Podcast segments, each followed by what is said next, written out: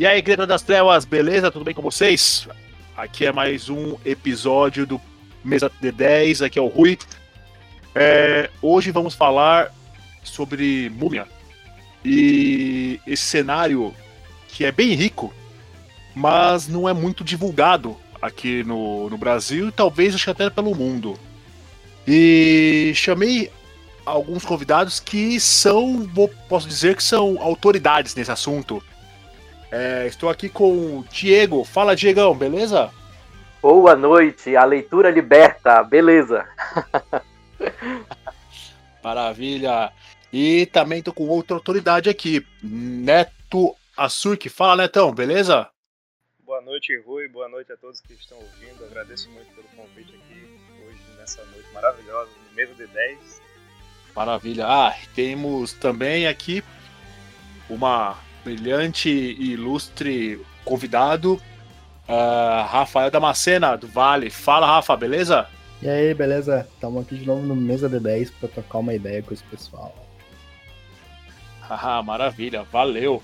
Galera, é, antes de tudo, obrigado por terem vindo, por terem doado o seu tempo para a gente falar sobre o RPG, sobre o mundo das trevas, uh, é o que nós adoramos, né? Que jogamos bem.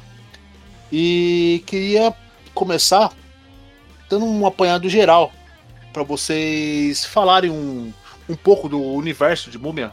Quem quer começar, pode falar. Eu acredito que, que a princípio, né, a gente devia falar sobre um pouquinho do tema. O que você acha, Diego? Perfeito. É, então, eu acredito que o tema geral de Múmia ele trata mais de responsabilidade, né? A questão da consciência, é diferente do daquela, daquela temática toda que existe nos outros cenários, né? Não só do horror pessoal, aqui a gente consegue trabalhar a, algumas coisas diferentes, como por exemplo, né? Tem todo aquela, aquele cânone meio que judaico-cristão nos outros cenários, e aqui partindo para a múmia a gente já pega essa coisa politeísta, aquela coisa é, que já foge bastante, né? Então acredito que o tema de múmia ele começa a se diferenciar dos outros cenários de Mundo das Trevas a partir disso, né? E depois, dentro do cenário, a gente descobre que existe uma imersão ainda muito maior, né? Sobre coisas que envolvem o autodesenvolvimento das pessoas, das suas consciências, do equilíbrio como um todo, né? Não só individual, como coletivo, etc. Hum, bacana, legal. É... Você, Diego, quer falar alguma coisa a respeito? Quer acrescentar alguma coisa? Uma múmia é um ser humano cuja morte é apenas temporária.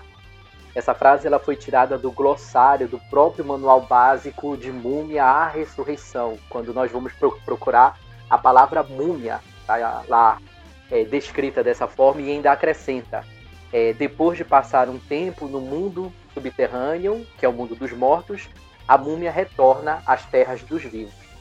Então, eu comecei me apresentando e cumprimentando a todos, dizendo a leitura liberta. E realmente isso é muito importante. Em Múmia isso é primordial, né? É, temos poucas publicações a respeito de Múmia, mas isso não significa que nós devemos negligenciá-las. Ao contrário, devemos ler essas publicações na íntegra, né, se for possível. A leitura ela é muito gostosa. É claro que tem muitas informações ali dentro do manual que você vai digerindo aos poucos, mas você pode começar, por exemplo, pelo glossário, que te apresenta várias palavras e uma delas, num tom muito singelo e simples, diz o que é uma múmia. E é realmente é isso. Uma múmia é um ser humano cuja morte é apenas temporária.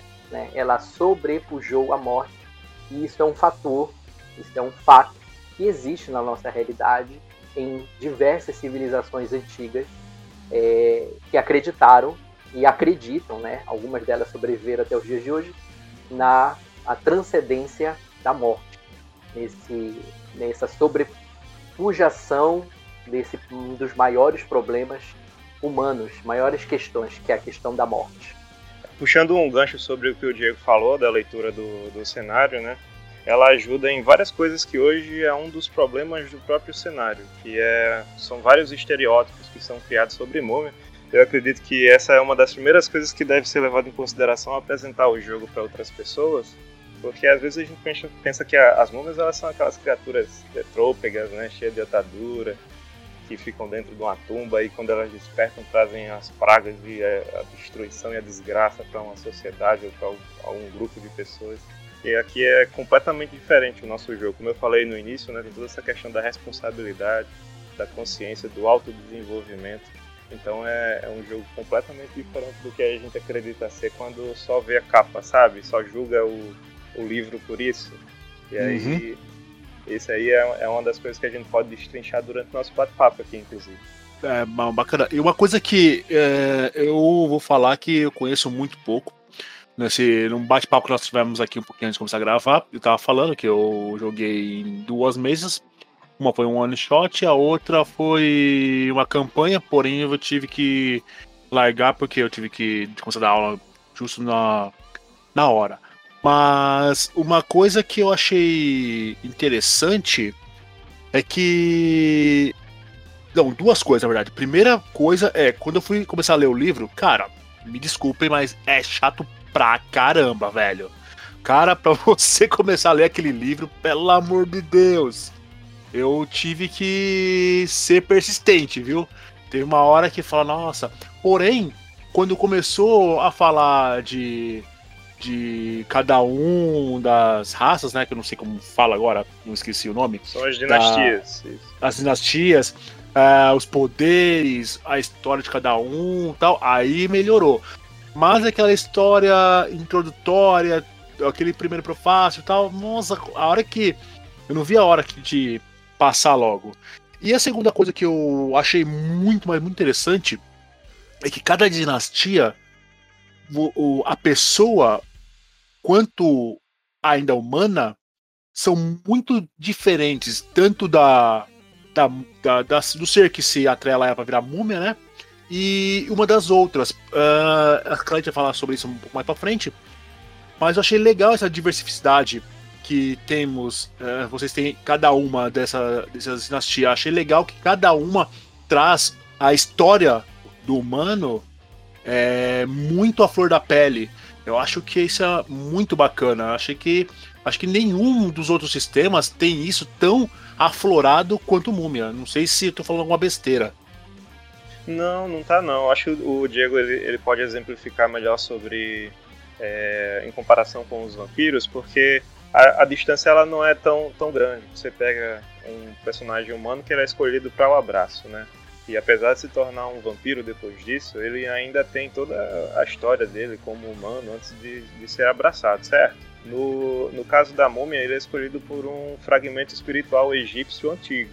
E aí ele remove uma parte do, da alma do humano, né? E aí eles fazem uma fusão ali, uma negociação que eles fazem entre eles. E aí você passa a compartilhar, né? Depois do ritual de mumificação, que é por isso daí que vem o nome da criatura sobrenatural múmia, né? Que tem toda essa cultura ritualística para se tornar um Amentin no final das contas ou uma das outras dinastias sul-americanas ou chinesas também. Então, tipo, isso aí é, é um ponto de partida que a gente usa para exemplificar as múmias sempre que, que a gente pode, né? Então, assim, não é tão distante da questão do vampiro, porque aí você tem a história do humano, né? E aí você soma ela com uma história muito antiga. Eu acho que aí é uma sacada muito boa do jogo, porque você acaba somando o passado e o presente, a morte e a vida ao mesmo tempo, sabe? É uhum. É bem nessa vibe aí. Sim, sim, eu achei muito bacana. É, é uma coisa que me pegou, por isso que eu fiquei tão assim, até pra jogar a mesa do, do Neto, até que ele me deu uma puxada de orelha aqui antes, né? Porque há um tempo atrás ele falou que eu chamei ele para jogar a mesa dele e eu sumi. ah, eu, desculpa, Neto, eu simplesmente realmente não me lembro o que aconteceu, mas cara, eu quero muito jogar essa Tô Esperando Sua Aventura de maio. Então, me desculpa, mas assim, voltando ao assunto, cara, eu me pegou de uma tal maneira. Eu não vou falar ainda que é o meu preferido, porque eu joguei muito pouco. Porque assim, eu deixo bem claro que o meu preferido é lobisomem. Eu adoro lobisomem. Até estávamos falando a respeito de é, porradaria, tá? Você ah, não é muito e tal, mas assim, eu gosto de lobisomem porque é, é porrada, tiro e garrada, não é nem é, bomba, é garradas. Então, assim, eu curto jogos, jogos assim. Agora, Múmia não é tão assim, mas me cativou.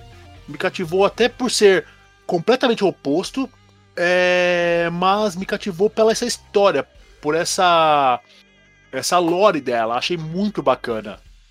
É, a lore é, é, incrível, né? Mas o Diego vai falar alguma coisa agora. Só retomando a questão da leitura, para todos aqueles que nos, estão, nos é, estarão ouvindo e para os que estão aqui, né? No caso o Rui e o Rafael, eu dou a seguinte sugestão.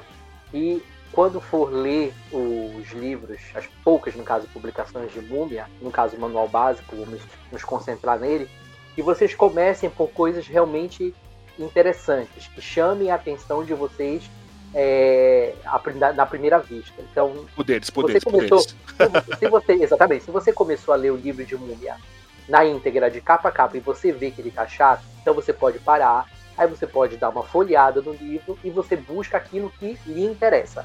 No caso, o. Quem foi que falou poderes? Foi o Rafael? Foi o Rui? Eu, fui eu. poderes. Foi o Rui.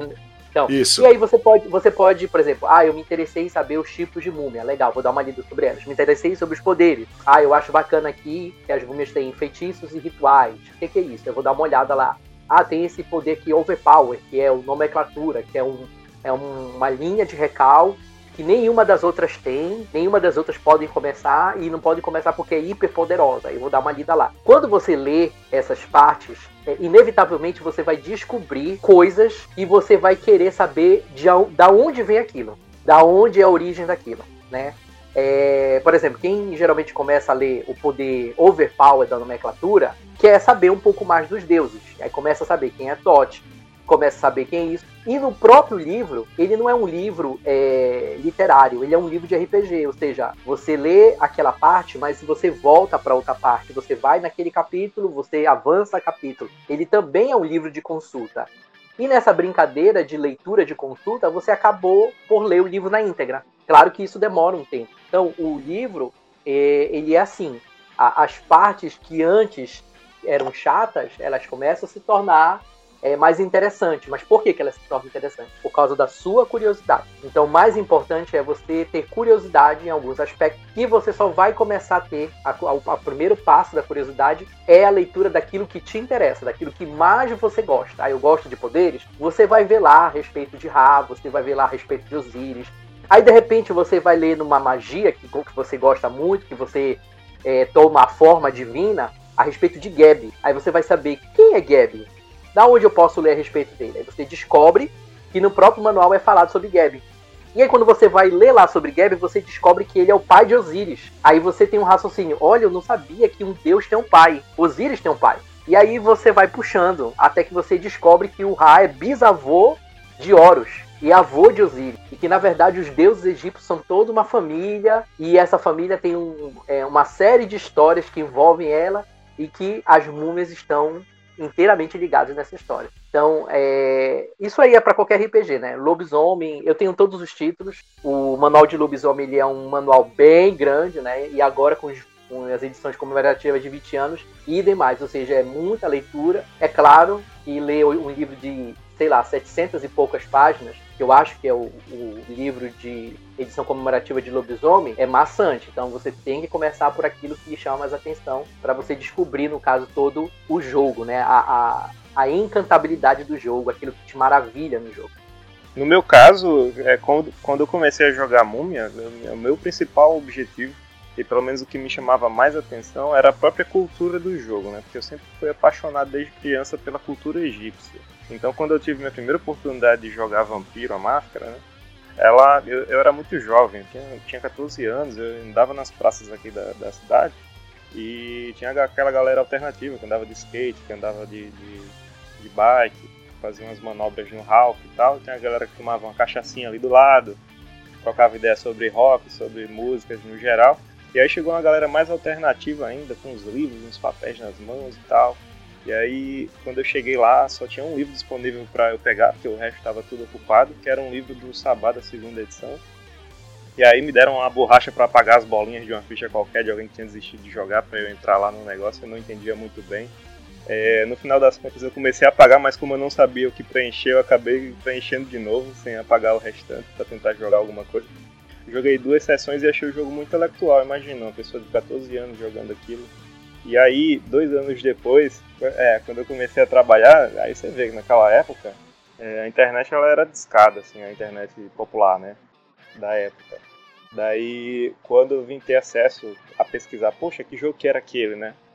E aí foi quando eu me encontrei nas comunidades do Orkut, né?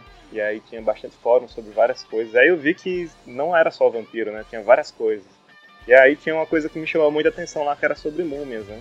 E aí foi paixão à primeira vista, não teve mais pra correr. Desde 2008 aí que eu tô nessa empreitada. Tem algumas pausas aí, né? A gente sempre volta. Ah, não, é.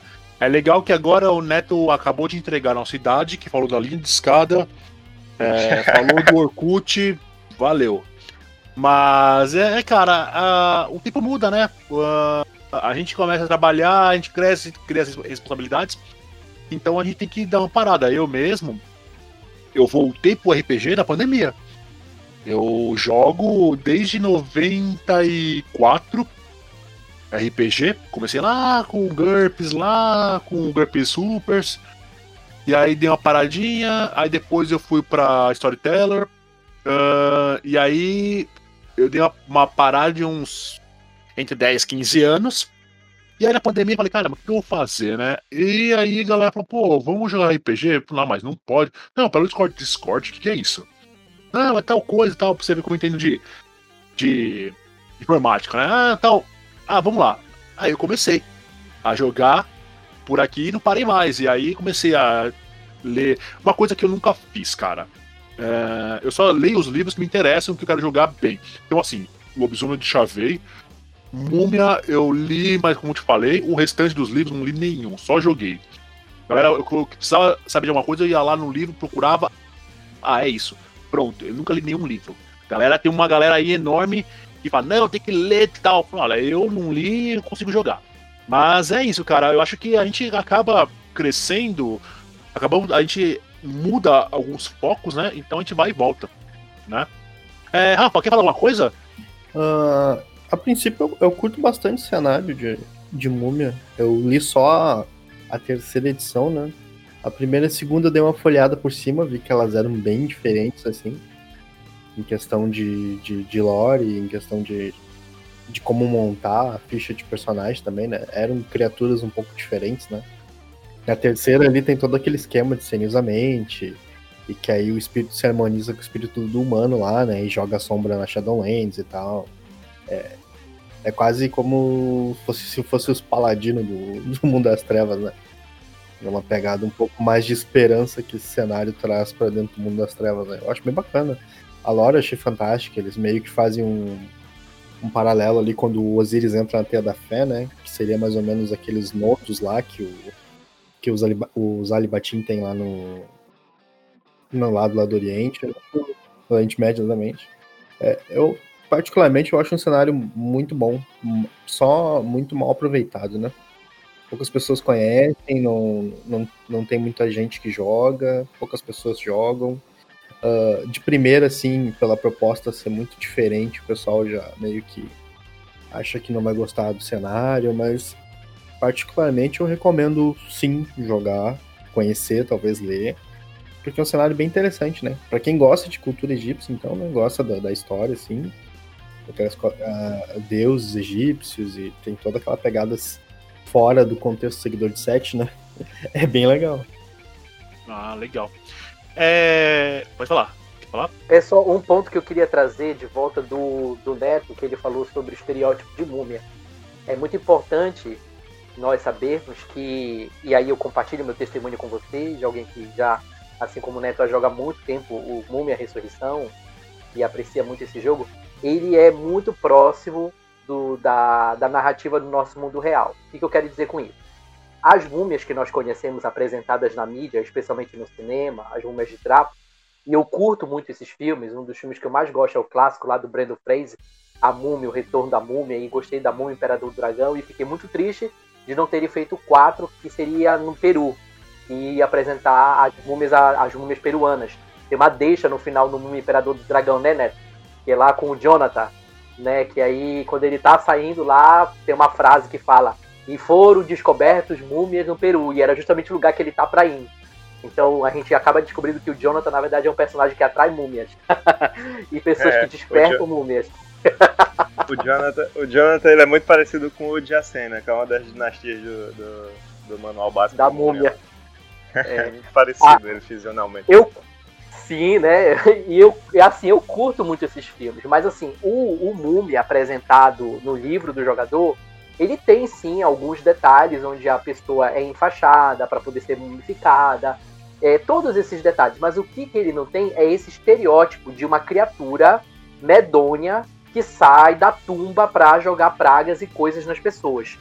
E por que, que ele não tem isso? Porque a proposta desse jogo, quem fez esse jogo e o, o, os autores antigos do Mundo das Trevas estavam envolvidos na criação desse jogo, o Just Akili, né, que eu Atili, uh, enfim, é, tem aqui um, um expoente que é o Conrad Rubard, uma vez eu cheguei a trocar uma ideia com ele anos, anos atrás por e-mail. É, a ideia deles era é, catalisar as lendas que nós tínhamos de múmias aqui no nosso no mundo real. As antigas civilizações, o Egito, a chinesa, a, a, a civilização inca e as várias outras civilizações da América do Sul, é, elas é, tinham essa cultura de venerar os mortos, de enterrar os mortos, de fazer ritos funerários e até de mumificação. E essas civilizações nunca tiveram a intenção de fazer mumificação dos seus, né, das pessoas escolhidas do seu povo, para depois, daqui a alguns séculos, sair da tumba e aterrorizar as pessoas. Isso nunca foi o propósito. Né? O propósito de, de fazer essas pessoas, de mumificar essas pessoas, era primeiramente proporcionar a elas um meio seguro de viver em um lugar melhor no mundo dos mortos, ou no além, como eles diziam. Né? Um lugar melhor do que aqui, da qual nós vivemos no mundo real, né? A, a, a, no mundo dos vivos, que eu quero dizer. Ah, isso nunca foi a intenção deles fazer. Imagina, é, a civilização egípcia, ah, vamos aqui mumificar o faraó tal, e daqui a 100 anos ele vem aqui soltar as 10 pragas no nosso, na nossa própria nação. Que tal? Isso não é. Cara, não sabe o é... que, sabe que, que eu acho? Sabe o que eu acho interessante disso aí? É que isso existe em Mundo das Trevas e não através das múmias. Eu acredito que, que a primeira edição ela foi, ela foi escrita justamente para eles consertarem o, justamente isso aí, que é o seguinte. É, eles pegaram a cultura egípcia e transformaram um deus egípcio em um vampiro. E aí que tá a, praga que sai da tumba e sai contaminando tudo, que é o próprio Seth. E aí eles falaram, não, a gente tem que colocar alguma coisa ali para combater ele também. Aí fizeram as Exato. E, e, e, e, os, os escritos, eles refletem muito isso. Eu, eu, na conversa que eu tive com o Conrad, ele disse essa foi a nossa intenção. Né? Esse, essa, as múmias, na verdade, o que, que são as múmias? Elas são pessoas que foram enterradas e que se acreditava aqui no nosso mundo real que um dia elas iriam ressuscitar Aí agora eu trago para cá pro, pro, pro, podcast, né, da mesa 10, a, o mote de múmia. Múmia, a ressurreição. Então acreditava-se que essas pessoas iriam ressuscitar, que elas iriam ressuscitar numa forma mais evoluída né, do que o ser humano, com um corpo melhorado e aperfeiçoado, e que traria grande sabedoria dos deuses. Aí quando a gente lê múmia, quando a gente joga múmia, o que é que nós temos no Múmia Ressurreição? exatamente esse estereótipo. Ou seja, é o estereótipo do mundo real, de como realmente é. Então eu posso até dizer que o Múmia Ressurreição ele é verossimilhante. Ele, ele é próximo das verdadeiras lendas de múmia do nosso mundo real. E não essa lenda aí da múmia que sai pra, enfim, jogar maldição nos é outros. Que... Isso é uma coisa mais hollywoodiana, né? É, eu ia dizer, essa coisa aí de múmia que joga praga é, foi meio que Hollywood que trouxe essa, foi. essa imagem, é, né? É por causa é. do, daquelas primeiras tumbas, eu acho que descobriram que, tipo, ah, se vocês violarem a tumba do faraó, vocês vão ser amaldiçoados. Exatamente. Aí, aí os caras ficaram assim, Aí os caras falam assim, pô, então qualquer tumba que a gente abrir tem maldição, tá ligado? Então, só um é, adentro disso, só é, baseado nisso que vocês dois falaram, concordo, é, do pouco que eu conheço a múmia, realmente é isso. Porém, é, vamos lembrar do grande filósofo Rua Amadeu, que é hashtag do infernalista, tem algumas, alguns sacerdotes que também eram do culto negro, vamos dizer assim, do culto da, do lado mal da, da múmia, vamos dizer assim. Então, assim, eles morreram e podem voltar. E aí? Então, Então, esse aspecto tem a lore, né, o do- Alberto do pode falar bastante. É, porque o, o- no caso aí, tem muita novela de World até chegar a esse ponto. Né? Porque a princípio eles eram extremamente selecionados, né? A- a- os que vinham a receber o feitiço da vida se tornam as primeiras múmias, né? Assim como o Mesta e o próprio Horus. Inclusive Osiris também foi, foi um dos primeiros experimentos, né? Foi o primeiro, no caso. E aí, é, isso eles eram escolhidos, selecionados e tal, para fazer esse feitiço da vida. Então, assim, no final das contas, até a segunda edição, existiam apenas 42 múmias, que eram os Shemsuheru.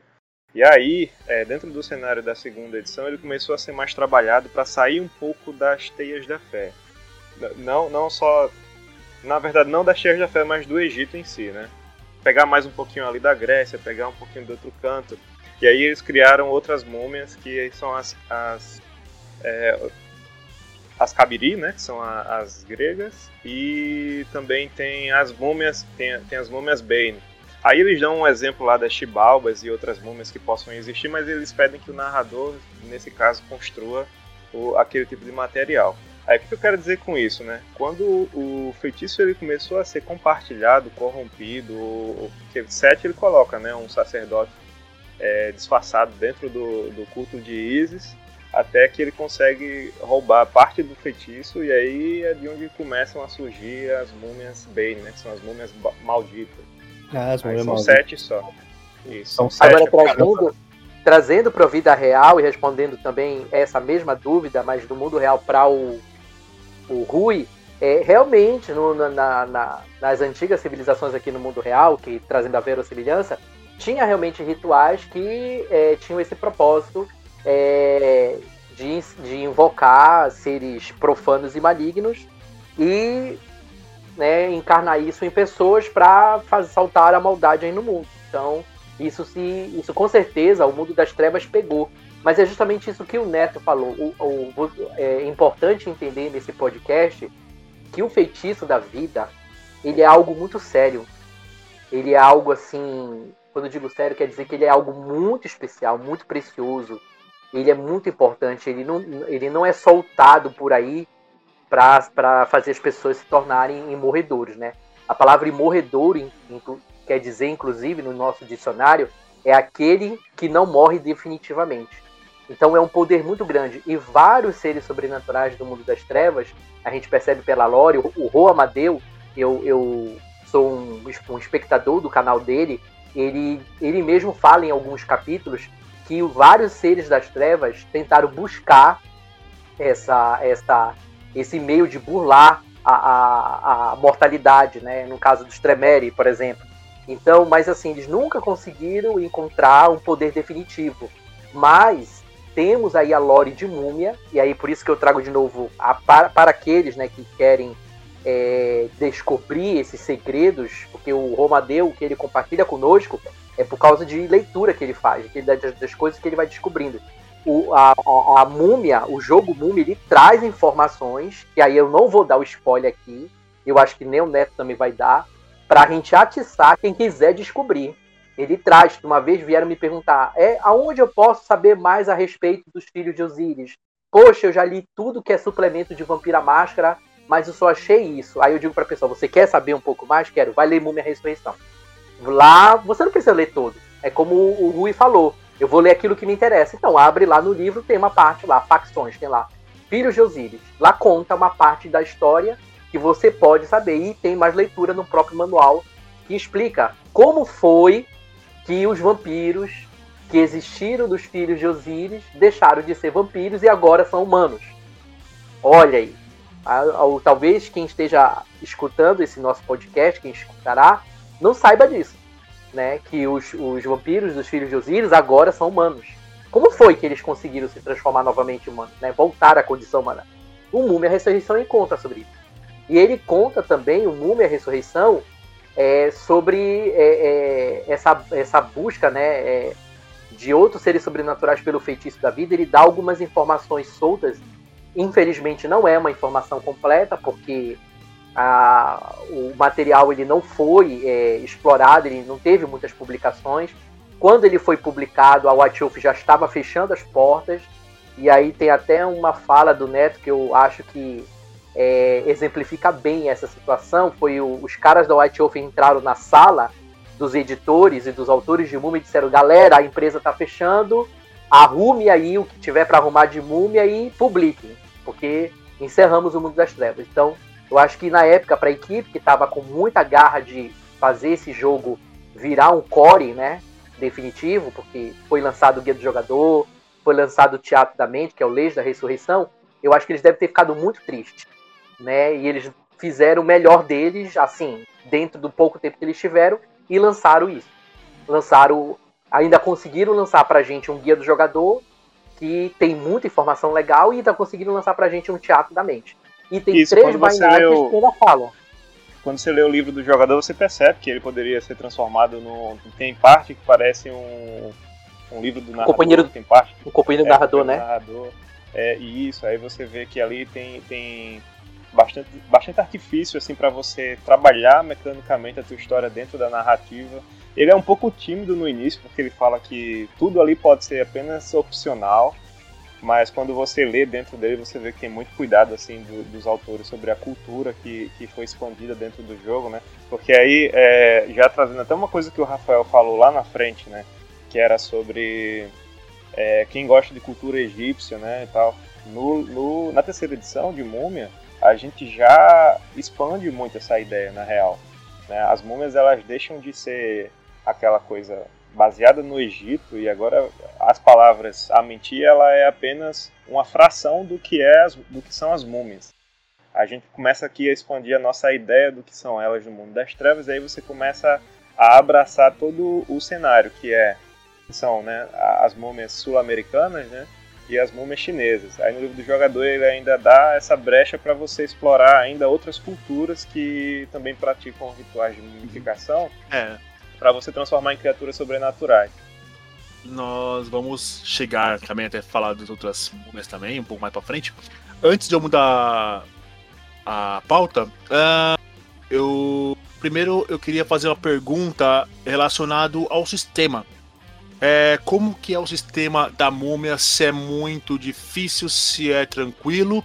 E antes de vocês responderem, eu queria apresentar mais uma participante aqui que chegou aqui para nos alegrar com sua presença. E aí, Morgan, tudo bem? Boa noite. Boa noite, galera. Uh, eu vim, eu juro que eu vim só dar um oizinho e parabenizar, porque eu tava muito assim a fim de ver vocês fazendo esse cast. Hello. Mas já me puxaram pela orelha, já me jogaram pra dentro da sala e agora eu tô aqui dentro com vocês. Não, Seja bem-vindo. Você é, pode, a hora que quiser, você já é VIP aqui dentro. Ah, muito obrigada, gente. Na verdade, eu vim para aprender, né? Porque minha experiência com múmia é muito, como é que eu vou dizer, rasa, né? Para não dizer rala, assim. Eu li há algum tempo, mas nunca ninguém quis jogar comigo. Então, escutar vocês é sempre um prazer, viu? Aliás, muito obrigada pelo convite aí, para poder participar da mesa já. Mas eu não quero estragar nada, eu quero quero escutar, eu quero aprender. Obrigadão. Muito bom. A gente tá falando aqui sem dar muito spoiler, né? Então, para quem é jogador ou, ou, pretende criar uma história como narrador, né? É, a gente sempre se mantém é, com acesso livre, né? Sempre aberto a, a, ajudar a comunidade de múmia. Isso há, há vários anos que a gente já tem essa, esse cuidado com o cenário, porque Outra coisa que o Rafael falou lá é que ele não é muito difundido. Esse é o nosso trabalho agora, né, Diego? Compartilhar mesmo uhum. o conhecimento, assim, atingir o maior número de pessoas possível. Aí vem Quer até um como... projeto nosso. Oi, pode falar. Tem até um, um, projeto nosso aí que é o Múmia Brasil, né? Que ele vai pegar justamente a nossa. Vai pegar as pessoas que estão engajadas aqui no, no Brasil a falar de mundo das trevas, que queiram dar ouvidos assim ao cenário de múmia já com esse, essa, essa, esse cuidado que eu e o Diego a gente tem sobre o cenário, de sempre tirar esses estereótipos negativos, trazer o que é a realidade do jogo para a galera, quebrar é, estereótipos que eu digo também, é que a nossa mesa que, que eu narro hoje, que o Diego é um do, dos jogadores, é, ele se chama O Novo Nilo, é uma história que se passa completamente no Brasil, né? Ressurreição no Brasil mesmo.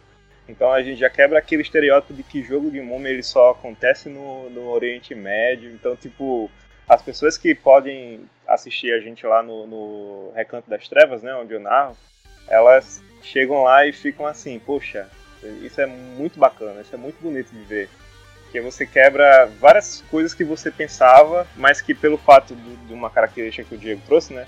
Que é a, justamente a falta da leitura em alguns determinados é, aspectos do, do cenário, é, cria-se um estereótipo e aí quando você vai ver um jogo, assim, bem pé no chão mesmo sobre o cenário, aí você fica, poxa, é isso aqui que eu quero jogar, entende? Verdade. Uhum.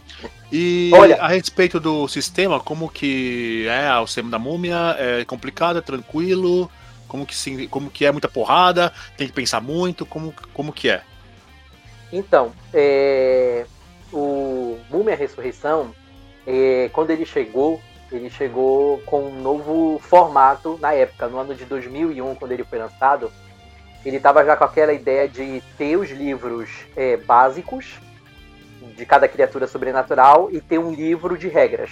Só que isso não foi para frente, eles encerraram o Mundo das Trevas e começaram o que na época foi chamado de o Novo Mundo das Trevas, que hoje se chama Crônica.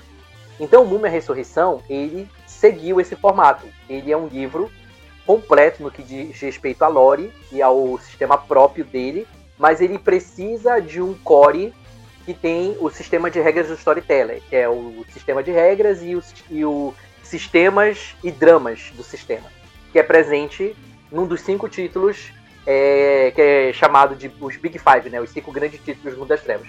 Vampira Máscara, Lobisomem Apocalipse, Mago Ascensão, Aparição Esquecimento, com o caso Wraith do Oblivion, ou Change de Sonhar. Qualquer um desses é, livros que você tiver, você pode usar em conjunto com Múmia. Né? O que, que você vai precisar do, de um desses livros? É só o capítulo que trata das regras. O Múmia, em si, ele diz que desses cinco, o mel os melhores, os mais ideais, é ou é o vampiro, ou é o mago, ou é o aparição tá? Dos, você pode usar um dos cinco, mas ele elege esses três como o melhor, porque está mais próximo de algumas realidades de múmia, né? É, especialmente, por exemplo, o de Vampira Máscara, é, que é mais fácil, a maior parte das pessoas tem vampiro. Então você só vai usar o sistema de regras. É o são as mesmas regras, é, a ficha tem apenas algumas peculiaridades diferenciadas, como cada criatura tem, né? e tem um sistema próprio é, de lançamento de feitiços e rituais, mas sempre é uma combinação é, de um atributo, a, de uma, uma habilidade ou um atributo, mais o nível do da recal, no caso da linha de da, da linha de, de magia. Então, por exemplo, se eu tenho a linha de magia amuleto, e eu vou usar um feitiço de amuleto, eu vou fazer um ritual de amuleto, vai ser o nível que eu tiver naquele amuleto mais ou uma habilidade ou um atributo. Por exemplo, amuletos mais é, prontidão, que é uma habilidade, no caso um talento. Ou amuletos mais furtividade, que é uma perícia. Ou amuletos mais cosmologia, que é um conhecimento. Ou então, amuletos mais percepção, que é um atributo. Vai depender do feitiço do ritual, tem lá na, no próprio manual básico, cada feitiço já mostra qual é a parada de dados, quanto você gasta de energia vital, no caso lá, para as múmias egípcias chama Seken, né? E o bacana é que para as outras múmias, elas mudam os nomes conforme a sua civilização. No caso das múmias sul-americanas é chamado de Waka, e no caso das múmias chinesas é chamado de Shi, né? E assim, além disso, tem a força de vontade, como todos têm, e tem o equilíbrio. O equilíbrio é uma barra de ética e moralidade, que está muito ligada à civilização que a múmia ela é inserida. E essa barra vai de 1 a 10, comparado a Vampira Máscara seria, é, em termos superficiais, aquelas trilhas de sabedoria, né? É, que vai de 1 a 10. No caso, por que, que eu digo que é grosseiro, aliás, superficial? Né? Análise, uma análise superficial. Porque a, a, a barra é, de ética e moralidade de uma múmia, ela tem um nível filosófico muito mais elevado. Ela não é uma barra de sabedoria, ela é uma barra de iluminação espiritual. Né? Ela é chamada de trilha espiritual e cosmológica. Né? Para vocês terem uma ideia, eu imagino que é, ao- todos aqui, se não a maioria, já jogou Vampira Máscara. É, trilha de sabedoria humanidade 10, valor 10, que é, o que é um dos requisitos para o vampiro atingir a Golconda, o estado de Golconda, é equivalente a equilíbrio 4. e entre 4 e 5 de múmia. Para vocês terem noção, né? É, eu acho que, que outra coisa também do, do, do, sistema é que elas não possuem aquelas virtudes, né? Autocontrole, uhum, é, convicção. Isso. Porque isso tudo já está englobado nesse processo de iluminação espiritual que as múmias têm. E não só uma pontuação de 1 a 10 ela possui, como essa pontuação ela determina vários poderes inatos das múmias, né? Tipo, ela consegue simular coisas como é, detecção sobrenatural, ela consegue aplicar coisas como, por exemplo, é, anulação de magias, né? Se ela vê uma magia numa porta que tranca aquela porta, feita por um mago, ela pode simplesmente anular aquela magia jogando uma rolagem de equilíbrio que ela possui. Né? Uhum. Isso aí que é, que é uma sacada bacana sistemática. Né? Continua, Diego. Quem, quem já jogou aqui é, é, com clérigo em mundo de fantasia medieval, sabe que Eu. clérigo e paladino possuem, ó, pronto. Sabe que clérigo e paladino, eles possuem uma coisa chamada poderes garantidos, correto? Sim. Que são os poderes dados dos deuses, né? As múmias, elas possuem isso. Elas são, além delas serem imorredouros, é, ser uma múmia é ser serva de entidades divinas, certo? Há um relacionamento mais íntimo entre uma múmia e o ser divino do que um humano com o ser divino. Há, claro, seres humanos que conseguem ter uma proximidade muito grande com o divino, mas são muito poucos. No caso das múmias, essa realidade não existe. Todas as múmias elas possuem uma intimidade melhor com o divino, seja ele quem for, seja conforme a cultura daquela civilização. No caso é, de uma tribo de povos originários aqui da Amazônia, seriam com os espíritos superiores. No caso do, do Egito, seria com os deuses egípcios, ou no caso da Grécia, com os deuses gregos. No caso lá das chinesas, um outro exemplo seria com entidades do paraíso, né, como eles chamam lá, e enfim, é, do Nirvana, no caso lá da, do hinduísmo, por aí vai. Então, é, as múmias possuem esse, essa, essa relação. E aí, só concluindo, para aí eu passo para o Neto, as múmias possuem é, poderes que já são inatos dela, que são como se fossem poderes garantidos. Todas elas têm. Então, ela com, com essa barra espiritual e cosmológica, como o Neto falou, ela pode alcançar a mágica verdadeira. Pasmem, ela consegue fazer isso. Ela consegue é, fazer uma espécie, por exemplo, é, um círculo em volta em um determinado lugar, ou então fazer uma bênção em determinado lugar e impedir que criaturas malignas adentrem aquele lugar. Isso é só um dos poderes. Ela consegue é, ter a visão da vida, que é olhar para os seres vivos e conseguir perceber as emoções mais fortes que eles estão sentindo naquele momento. Isso são só alguns exemplos, existem vários outros poderes que ela possui e voltando para o que o Rui falou lá nas dinastias, cada dinastia também tem um poder garantido próprio, muito peculiar. Cada uma delas tem um, um poder que diferencia elas uma da outra, né? É isso. Sim. É, eu queria trazer uma, uma questão é, sistemática do jogo mais para a parte narrativa, né? Da, do cenário. Porque, inclusive, aqui a gente já, já abraçou um pouco mais as criaturas sobrenaturais, a representatividade aqui, né? A Morgan agora chegou aí. E aí eu acredito que uma questão bacana que o Diego falou é sobre precisar de um core de outro, de outro cenário, né? Para você ver o sistema. Eu acredito que, que isso sim mas tem uma outra sacada muito bacana que é a seguinte, né? Narrativamente falando, se você é um bom narrador de mago, né? Você já tem essa familiaridade com o sistema e você com o cenário e você vem a narrar a múmia, o que você encontra aqui são, são recaus, né? Imos e artes, que são as palavras do poder das, das, das diferentes dinastias que existem no cenário de múmia. Você vê uma infinidade de efeitos mágicos, né?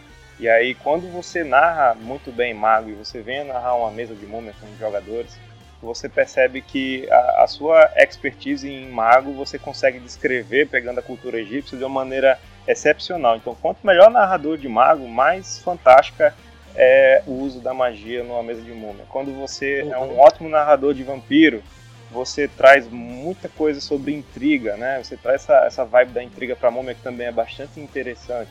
Quando você é um cara que gosta muito de lobisomem, poxa, os combates de, de múmia, porque isso também existe em múmia. É igual eu e o Diego a gente fala, né? A gente estuda, estuda, estuda o inimigo até a gente saber qual é a árvore genealógica dele inteira.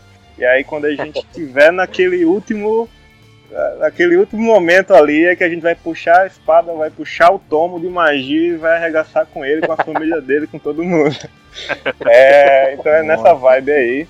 É, quem é na, bom narrador de demônio não precisa nem falar, né? Ele é o cara que vai construir os melhores antagonistas aí pro nosso cenário. É, vamos falar disso aí mais pra frente também, a respeito do, da interação do, da múmia com os outros cenários. É, só vou. Vamos passar pro próximo tópico, que é a sociedade. Como que é a sociedade das múmias? Como que elas vivem? Como que elas interagem? Como que é a sociedade delas?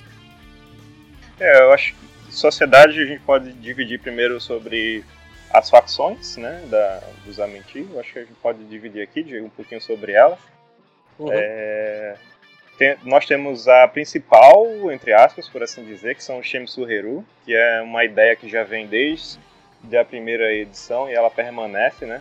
Entretanto, aqui ela já se torna uma facção que é pela liderança de Horus e as 12 múmias, as outras 12 múmias originais são chamados Venerados Inco.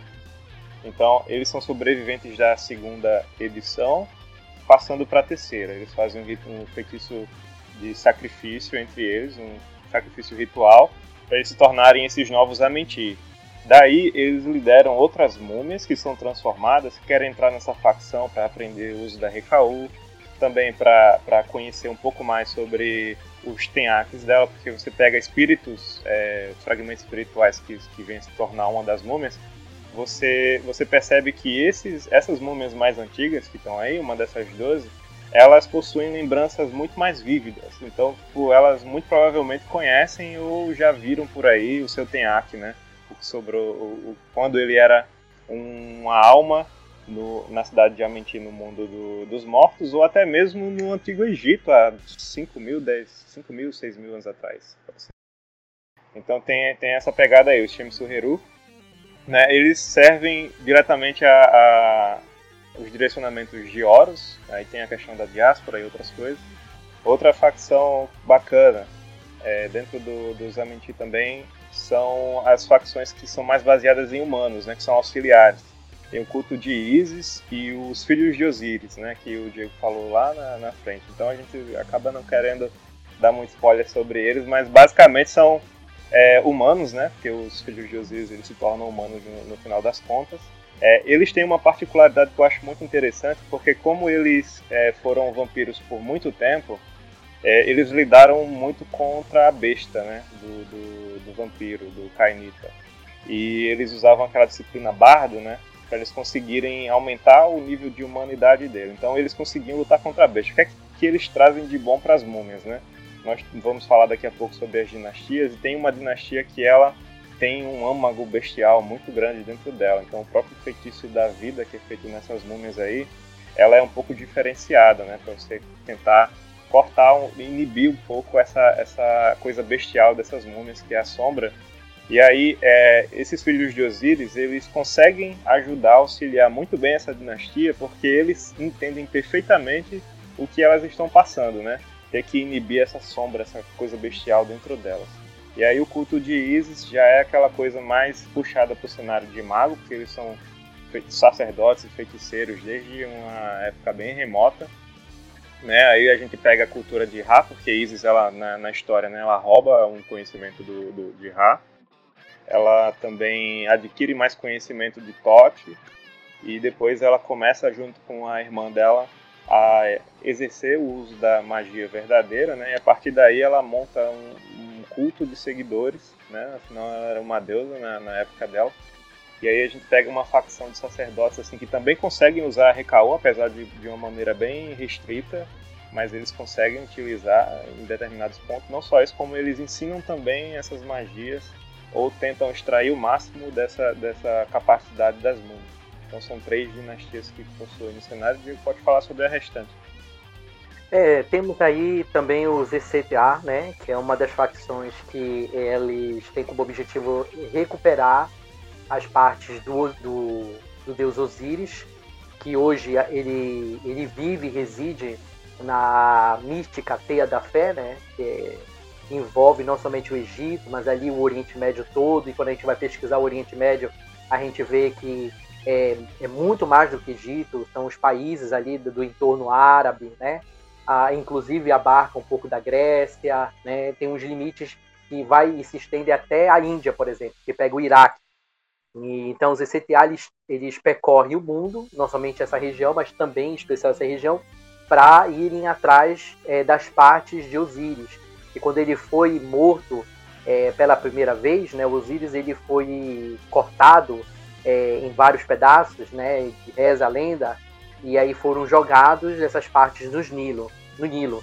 E aí os ECTA eles querem recuperar essas partes para poder fazer a ressurreição completa de Osíris e trazer um Deus vivo de volta ao mundo, do, ao, ao mundo dos vivos, né? E viver de carne e osso. É, essa é a facção dos ECTA. Tem a facção da Ashuki Corporation, que é uma empresa multinacional, é, já em vias de ser é, global a empresa, uma empresa dos imorredouros, que ela tem como pretensões estar em todo o mundo e ajudar é, no estabelecimento material e físico da causa das múmias egípcias. Né? É, uma, das, uma das metas da Shuki Corporation é quando o senhor Osíris, o deus Osíris, retornar ao mundo de forma completa, com o seu corpo ressuscitado, é, ele ter já é, vários é, é dispositivos a serviço dele, né? vários, vários fundos financeiros, digamos assim, vários é, recursos, é, recursos materiais para que é, ele possa executar a sua missão, que é restaurar Maat em toda a Terra. E restaurar Maat significa é, destruir a corrupção que se alastra no mundo todo. E a corrupção, ela às vezes é confundida com essa questão do bem e mal, né? Ela tem essa conotação também, mas na verdade a corrupção ela não é isso exatamente. A corrupção, né, quando nós vamos estudar ela profundamente, ela nada mais é do que o desequilíbrio de alguma coisa. Então, quando alguma coisa na natureza não está perfeitamente equilibrada, né, quando as coisas morrem antes do momento, né, ou quando há uma destruição de algo que não deveria ter sido destruído, ou quando é, o mundo, em especial as coisas que fazem funcionar o mundo, não tá, não estão funcionando da forma adequada, como os recursos naturais, um exemplo disso, é, isso é corrupção. Então, corrupção é, é o não cumprimento do seu propósito, né? Claro que, no caso dos seres é, sencientes, como os seres humanos, e até de certa forma os animais, é, eles possuem arbítrio dentro da sua esfera para fazerem escolhas. Mas ainda assim, é, dentro dessas escolhas existem é, formas de corromper as pessoas, corromper-se a si próprio. Né? Por exemplo, fazer uso de substâncias que venham a destruir o seu corpo de forma muito acelerada e levar você ao óbito é, antes do tempo é uma forma de corrupção assim como desequilibrar alguém emocionalmente a ponto dessa pessoa cometer suicídio, você praticou um ato de corrupção. Então, a Shukir Corporation é, é uma empresa e ela tenta estabelecer-se no mundo todo é, de forma positiva a, com os, os negócios, é, financiando os negócios é, de maneira sustentável, para não destruir a natureza, não destruir os animais, mas também fazer a humanidade evoluir né, de uma forma positiva. E, ah, bom, existem outras né, facções é, que estão presentes no Guia do Jogador, e aí vai o convite para as pessoas é, poderem ler lá, porque tem pelo menos mais umas cinco é, facções, fora as outras organizações das outras múmias, que também são muito grandes. Mas, em geral, Isso respondendo eu... a, a pergunta do Rui, as múmias são é, organizadas em facções, né? São organizações legal da Shuki Corporation é que ela é uma ponte para quem gosta de lobisomem, né? Aham. Justamente para quem, quem for lá dar uma sacadinha sobre a Shuki Corporation, vai, vai ver que ali, para quem quer jogar lobisomem no, no, no, Egito, né? É uma, é uma facção de múmias aí que vocês podem ir atrás, né? Pra colocar, pede pro narrador de vocês dar uma lida aí, alguma coisa a respeito. e tem um detalhe, acho que ela tem pretensão, sim, a, a, a, no texto dela, às vezes ela até diz que não tem, mas quando a gente vai ler os complementos da história da Shuki, lá no Guia do Jogador, por exemplo, ela tem pretensão de ser uma opositora da Pentex. Quem gosta é. muito de Lobisomem Apocalipse sabe o que é Pentex, né? Ai, que e deu um spoiler. Temos... É, pois é, eu dei um spoiler aí, mas é pra, mas é pra testar, é pra testar, pra que a pessoa vá lá e lê. Poxa, eu quero saber que empresa é essa que ousa enfrentar a Pentex. Eu digo o nome dessa empresa, nome e sobrenome. Chama-se Ashuki Corporation Sociedade Anônima. É só ir lá e ler. Eu me mordi todinho, eu me mordi todinho pra não falar e ele falou. não, maravilha.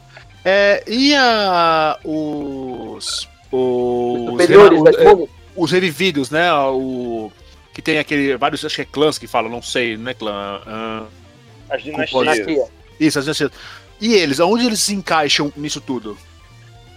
Pois então, é, é só falar brevemente, é, é, fácil de responder essa pergunta. Por exemplo, a Camarilla não é um clã, correto? A Sim. Camarilla ela é uma reunião de clãs. Então é isso, a, a, as dinastias elas funcionam como se fossem os clãs, as tribos, as tradições, os kifes, as guildas de aparição, né? A uhum. que mais? Eu esqueci de alguém aí? É, não, acho que eu falei os cinco, né? É, então, eles são como se fosse é, é essas sub-organizações que reúnem seres comuns, né? Que têm é, familiaridade, digamos, entre si. No caso, os Nosferatus são os vampiros feios. No caso das múmias, nós temos as Sefekis, né? Uma, uma, uma espécie de dinastia, que é uma múmia que ela passa por um, um processo de renascimento, de ressurreição, muito doloroso, que deixa marcas físicas nela. E ela fica um pouquinho feinha, né? Então, inclusive, para é, disfarçar a aparência dessas múmias é um desafio.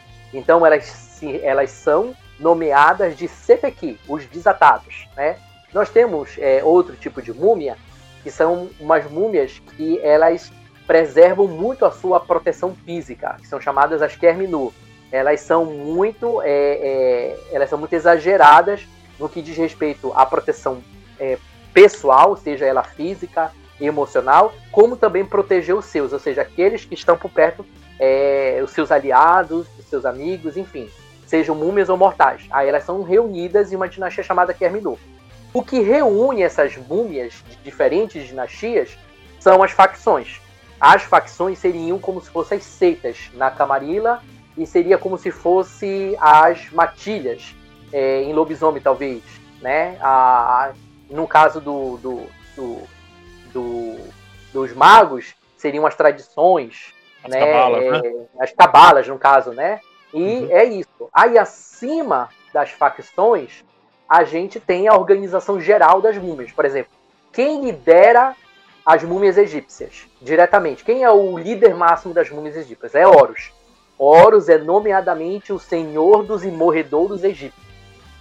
E ele é servido por um, um, um conselho chamado de Inku. Esse conselho todo ele faz parte da facção do Shensu Heru, que é uma das várias facções das múmias egípcias, só que eles estão numa posição mais elevada do que essa facção. Eles fazem parte do conselho pessoal de Horus, e esse conselho é chamado de Inku, e é, que, que a tradução dessa palavra egípcia para português seriam os veneráveis, os venerados, um, o, o venerável, os venerados, né? Uma, um, são seres assim de que você tem uma veneração, né? Um respeito muito grande. E essa deixa seria eu... no caso dos egípcios. Deixa eu, deixa eu trazer um pouquinho para a pergunta inicial dele, que era sobre as dinastias especificamente. Eu acho que antes de exemplificar elas, né, da maneira que o, que o Diego colocou aí, o mais importante sobre como elas são divididas, né, uma coisa que eu até publiquei recentemente aí, que é sobre algumas características da alma egípcia. É isso que acaba transformando a, as dinastias das múmias, os tipos de a mente e depois a gente pode até falar um pouquinho sobre as, as outras duas também, né?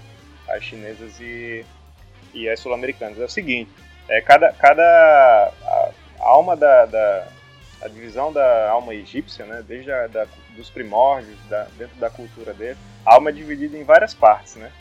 E aí cada dinastia ela exemplifica, ela exemplifica uma dessas partes. Né? O, a gente falou desde o início do, do, do, podcast sobre algumas delas, que é o Sekin, né? Que é a energia espiritual que a gente usa para realizar magia, né? É, uma parte é o corpo, né? Que a gente chama de Kati. Essas elas vêm a não ser dinastias, né? São partes mais gerais sobre a, a alma egípcia. Mas existem algumas coisas que são mais específicas, né? Sobre o ego brilhante, sobre o elo entre o mundo dos vivos e o mundo do, dos mortos, que é a, a Ku, né? Que é, que é o, o, o, brilhantismo, né? Aquilo que faz a passagem entre a, o mundo dos vivos e o, e o dos mortos. Tem é, o Ka, né? Que já, já é aquele responsável por cuidar da, da, da parte física do corpo, é um, é espírito que protege o, o CAT e também o local, etc. Tem o Ba, que já é a, aquele, aquela parte espiritual que cuida para fazer essa transição, né, para fazer aquela viagem no mundo espiritual. É, temos também a sombra, que é o Kaibit, né, o Kaibit, que é uma das dinastias. É, uma outra coisa que é uma parte da alma que, que a gente falou lá no início também, mas que não se torna uma dinastia, que é o Ren, que é o nome verdadeiro. Então as dinastias do, do cenário de múmia e ressurreição, no que diz respeito às múmias egípcias, elas se dão a partir desse princípio aí. É, o Ka, o Ba, a Kihu, o Kaibit e o Sahu. Ela, elas se tornam cinco dinastias. E aí tem uma sexta, que são os adjacentes, são os julgados, que eles poderiam ter sido um desses outros cinco aí, mas a alma do humano era, era muito defeituosa, ou o próprio Tenaki que, que escolheu aquele humano, ele fez aquilo de uma maneira muito grosseira, ou ele tentou obrigar aquele humano a, a, a aceitar o, a barganha de se tornar uma múmia, ou até mesmo aconteceu alguma coisa no processo então o ritual do feitiço da vida que é feito nessas múmias aí, elas acabam gerando um defeito que diferencia muito essa, essa dinastia das outras cinco. E aí ele se torna uma dinastia a par das outras, das outras cinco aí, mas que poderia ter sido qualquer uma delas, apenas algo dá errado. Então é a partir daí que surge a origem das dinastias como a gente conhece, que é o equivalente aos clãs, tribos e tudo mais dos outros cenários.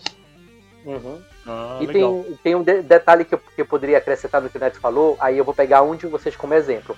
O Rafael, ele tá ali, tá, tá escutando a gente, né? Ou posso pegar eu? o Rui quando Ok. Então, vou usar o Rafael, por exemplo, o exemplo, né? O Rafael agora ele se encontra numa sala. O Rafael espiritual. E ele descobre que, na verdade, espiritualmente, o Rafael ele é dividido em várias partes. Então ele está vendo ele mesmo, cópias dele mesmo, fisicamente, tá? Estou falando no, da aparência, em vários pontos dessa sala pequena, um quarto pequeno.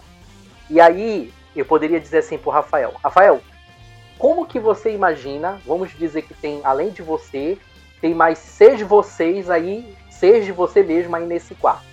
Pega um deles e como imagina que um deles seja a sua versão mais violenta. Qual é a aparência facial, a sua aparência facial mais violenta? Como ela seria? Isso seria o Kaibit. Né? Aí eu vou pegar um outro exemplo. É, imagina que tem uma outra. Um, aí a gente separa esse seu eu, né? Vamos pegar um outro eu seu. É, como seria a aparência facial, a sua aparência facial de uma pessoa mais protetora, de uma pessoa é, mais acolhedora, né? Uma pessoa é, com instinto de é, proteger os outros. Como seria a, a, a, a aparência dessa, da, da, sua face? Né? Aí você imagina, aí você separa isso. Ah, vamos pegar um outro eu seu. Como seria a sua aparência facial de alguém mais intelectual, alguém mais estudioso, alguém é, preocupado com o saber? Então, esse exemplo que eu trago aqui é justamente isso só para fazer uma alegoria com o que o Neto falou. Uma analogia, né? É, os egípcios, eles realmente acreditavam que o, o espírito deles era dividido, não era só dividido, existiam é, vários eus dele, dele mesmo é, com essas diferentes facetas, certo? E cada uma delas tinha uma consciência própria, sendo que essa consciência era regida por um aspecto do seu espírito, um mais violento, um mais inteligente, um mais protetor, né? um mais que brilhava mais, um que era mais inocente, mais puro, que no caso isso seria o Saru, né?